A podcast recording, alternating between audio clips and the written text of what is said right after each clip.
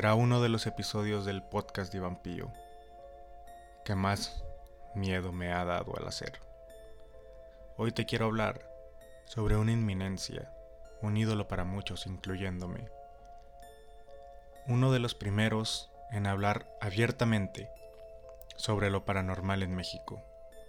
Obviamente, estoy hablando del conductor de la mano peluda Juan Ramón Sáenz.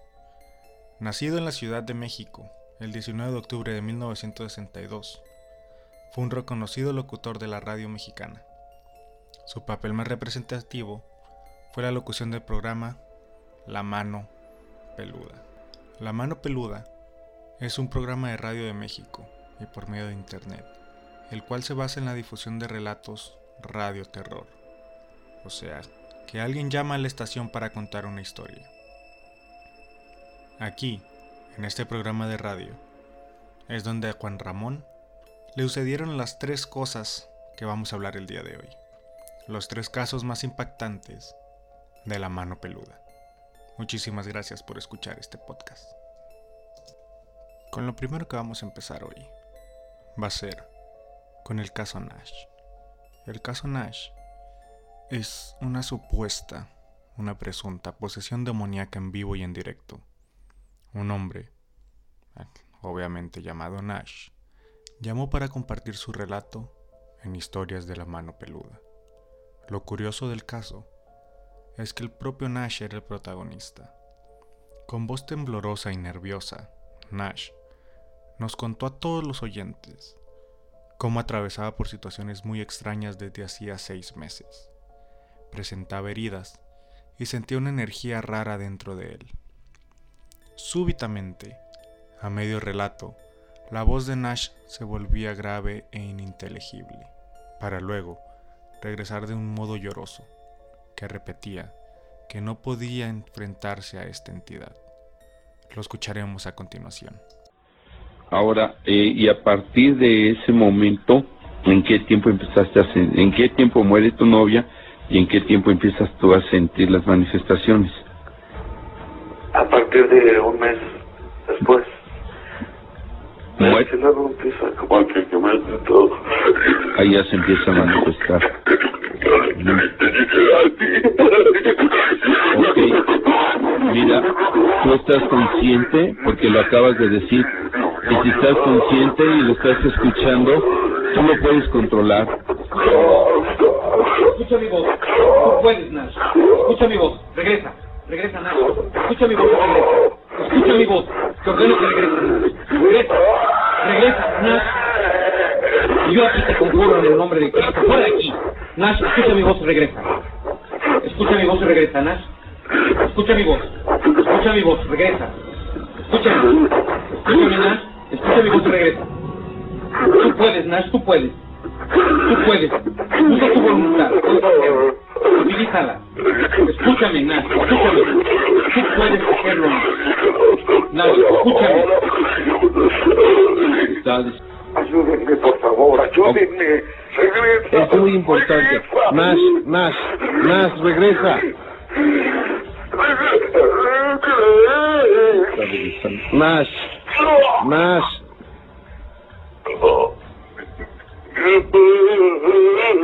Nash, eh, repítelo, lo tienes que dejar hablar, tus lenguas demonios están atadas. Habla, Nash.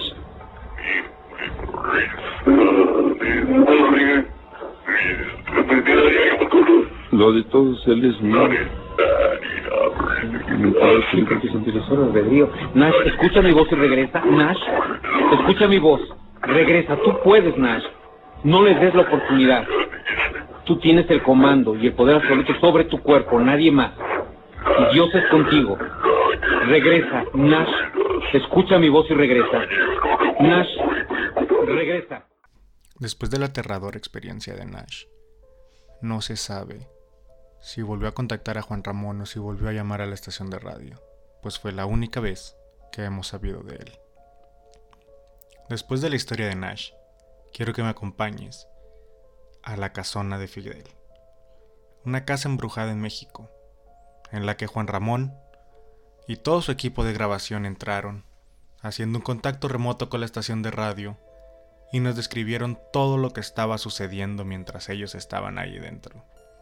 Así que por favor, escucha un poco de la historia de esta casa y después escuchemos el fragmento de cuando Juan Ramón Sainz entró a la casona de Fidel.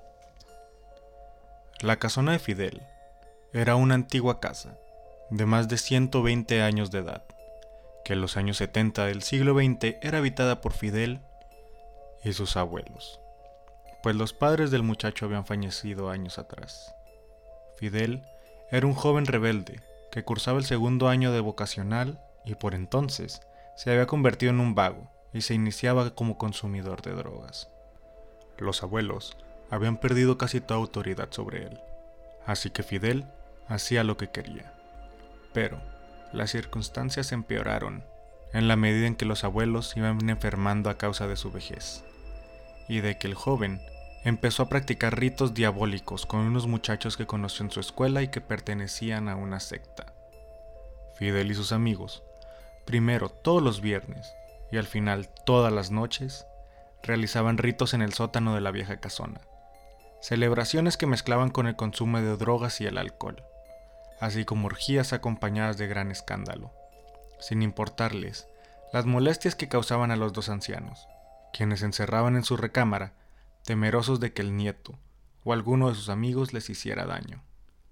Pero lo peor estaba a punto de ocurrir. Cuentan los vecinos que en esos tiempos, durante tres o cuatro días no supieron de los viejos ni de Fidel.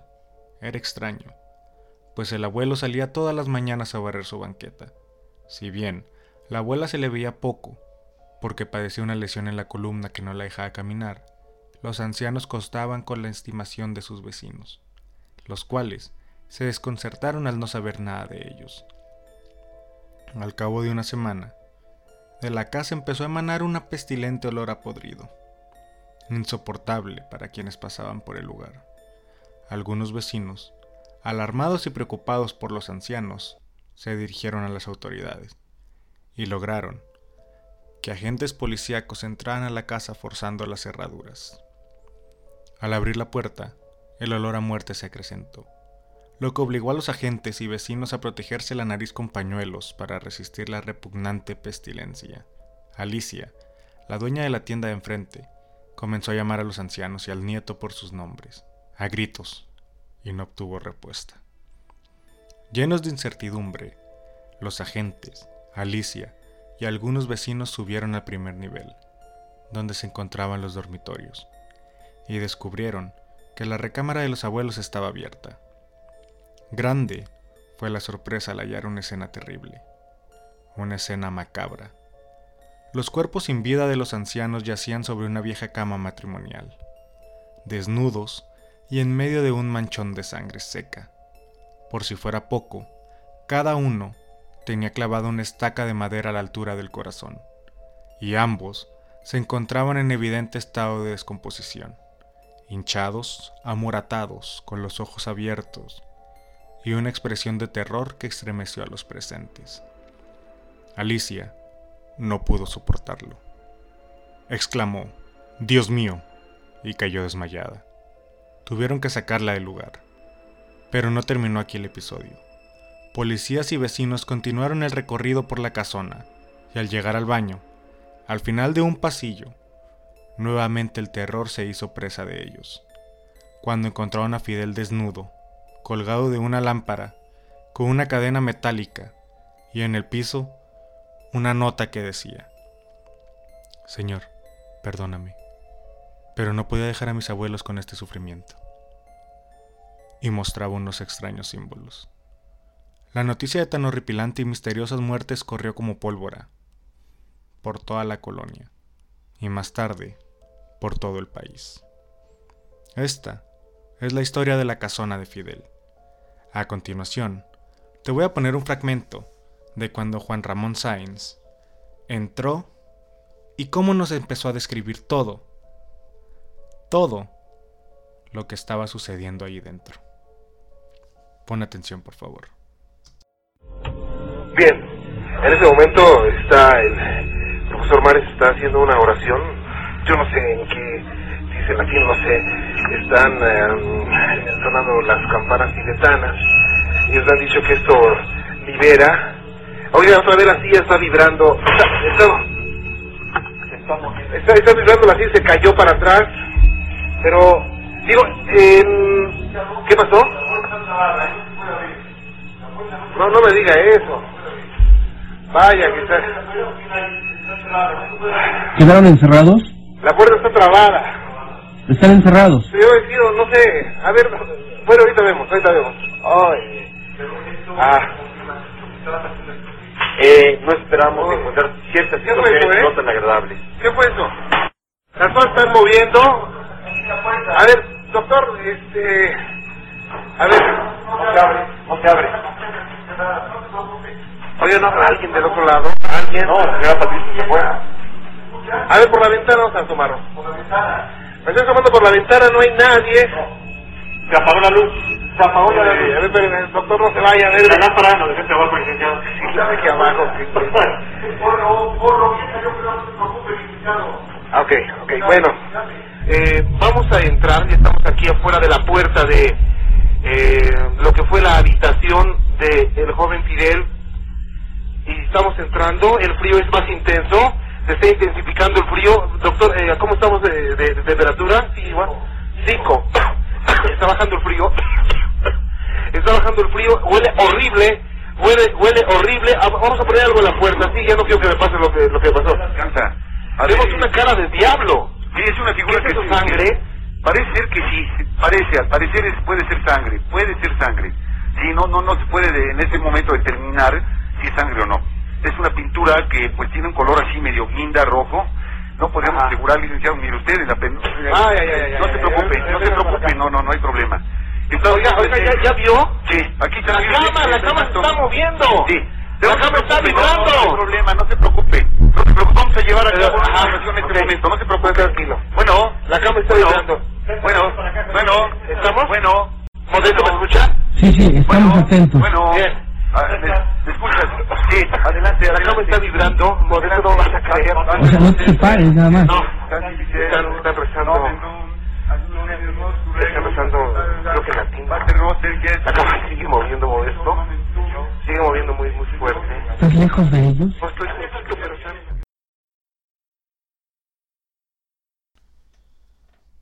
Después de que Juan Ramón entrara a la casa de Fidel, y de todo lo que vivió y de todo lo que ya escuchaste. El destino aún le dejaba preparada una sorpresa. Esta sorpresa vendría una llamada en el 2002. Esta sorpresa vendría de la mano de Josué. A continuación, te voy a explicar el caso Josué. Josué Velázquez, quien llamó a mediados del 2002 desde El Monte, en California, Estados Unidos, su caso se protagonizó titulares de varios medios de comunicación en México. Más de 15 años después, continúa siendo objeto de debate en foros de Internet. Josué Velázquez explicó que de niño cruzó la frontera hasta Estados Unidos, acompañado de su madre, su abuela y sus dos hermanos. También aseguró haber hecho un pacto con el mismísimo diablo, a cambio de poder y dinero para superar su crisis económica. Cuando Juan Ramón contestó la llamada de Josué, lo primero que Josué nos dijo fue, Llevo más de cinco años intentando pactar con algún demonio. Mi objetivo principal era en un principio hacer contacto y llegar con una negociación con Satanás. Y lo había logrado, afirmó, pero estaba en apuros. Dijo que no podía disfrutar del dinero porque los demonios lo atormentaban y declaró entre sollozos que él no quería morir. Dijo haber matado a su abuela para lograr su propósito. De acuerdo con su relato, las huellas del crimen desaparecieron después. Su caso impactó tanto a Juan Ramón que en 2011 fue a visitarle y le hizo una entrevista en el programa de televisión Extranormal. Esta fue la última entrevista que Juan Ramón Sainz haría. El 19 de mayo, Josué guió al presentador y al resto del equipo a un lugar secreto. Allí, contó que seguía en contacto con aquellos demonios que tanto le atormentaban. Tras esta fatídica entrevista, el camarógrafo fue operado de una hernia, y el investigador Mario Estrada sufrió un accidente automovilístico. Días después, Juan Ramón Sainz falleció a causa de una fuerte infección gastrointestinal, lo que le provocó un paro cardiorrespiratorio. A continuación, te voy a poner un fragmento del caso Josué. Este y el de Nash, a mi parecer, son los más fuertes que hay. Así que te pido discreción y por favor, pon mucha atención. Josué, esa, esa mujer está ahorita como vigilando. Aquí está atrás de mí, no quiero voltear atrás porque, fíjese, tiene una boca muy, muy grande y, y una lengua también bastante grande. ¿Cuándo se va a ir? ¿Cuándo se va esa mujer? No sé, yo yo me quise, yo no, la- yo, mire, cuando yo llegué, me, yo, yo abrí mi puerta, ¿no? Yo abrí la puerta de la casa porque vivo solo. vivo solo en, en- en la, la casa y, y, y, y- y, eh, permíteme, deje prendo un cirio porque me está molestando mucho. señor. Claro, ¿qué, qué le está haciendo? Eh, me, me- eh, le explicaré, le explicaré qué, qué estamos haciendo en este momento. Bueno, en este momento ya se, se separó, ah, se, se, se, se, se fue hacia lo que es el, el- la, la, la- bueno, es un pasillo ahí que lleva, camina uno unos 20 metros y llega a, un- a una recámara. Eh, no sé, no sé que dónde vaya. Esta persona, le digo, me hace, oh, oh, por Dios. Oh, es que hace muchas cosas y estoy un poco alterado. Fíjese que eso me está pasando algo muy raro, señor. He presenciado cosas y he visto cosas de las que no me no no me he atemorizado. Y sin embargo, en ese momento que estoy platicando con ustedes y, y es esta persona aquí, eh, es una sensación verdaderamente como nunca lo había eh, eh, eh, sentido. No, se están escuchando, por ejemplo, muchos ruidos ahorita, eso es común, eso no me espanta. Lo que me espanta es lo que trae en la mano. ¿Qué trae en la mano? No, espérate. Oh, por Dios, eso, eso, eso, my Dios.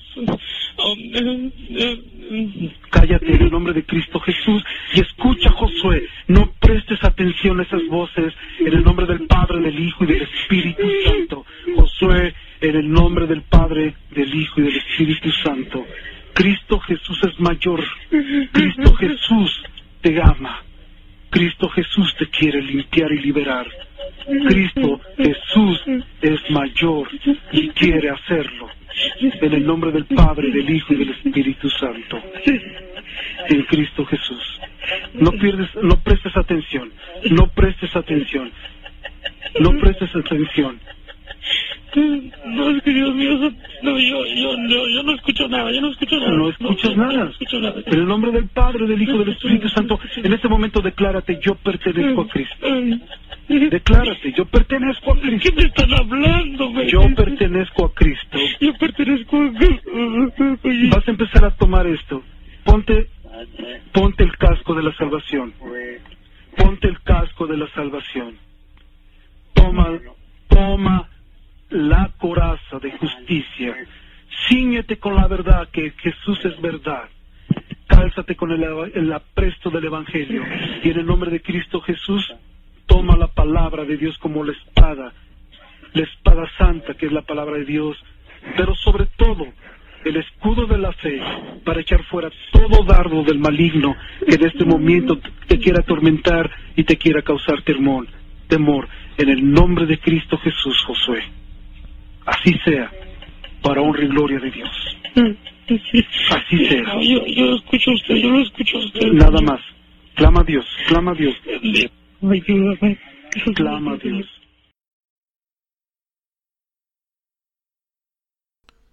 Posteriormente de que el caso José ocurrió, en el 2011, cuando Juan Ramón participaba en el programa de televisión Extra Normal, volvió a buscar a José, lo encontró, y después de una entrevista, que es de la que ya te platiqué, Juan Ramón falleció.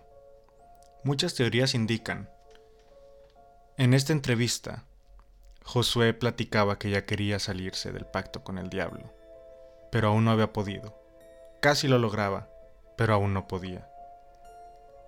Cuando a Josué aparece en esta entrevista vistiendo una piel de animal, una capucha negra y unos guantes negros que le cubren la mano un anillo. En la llamada completa, en la primera llamada, cuando la escuchas completa, Josué menciona que el diablo le quiere dar el anillo de Salomón. En esta, en esta entrevista televisiva se puede ver a Josué con una mano negra, con un guante, tapándole un anillo. Cabe recalcar también que la gente dice que en esta entrevista Josué saludó a todos con la mano izquierda y a Juan Ramón con la mano derecha, donde tenía el anillo.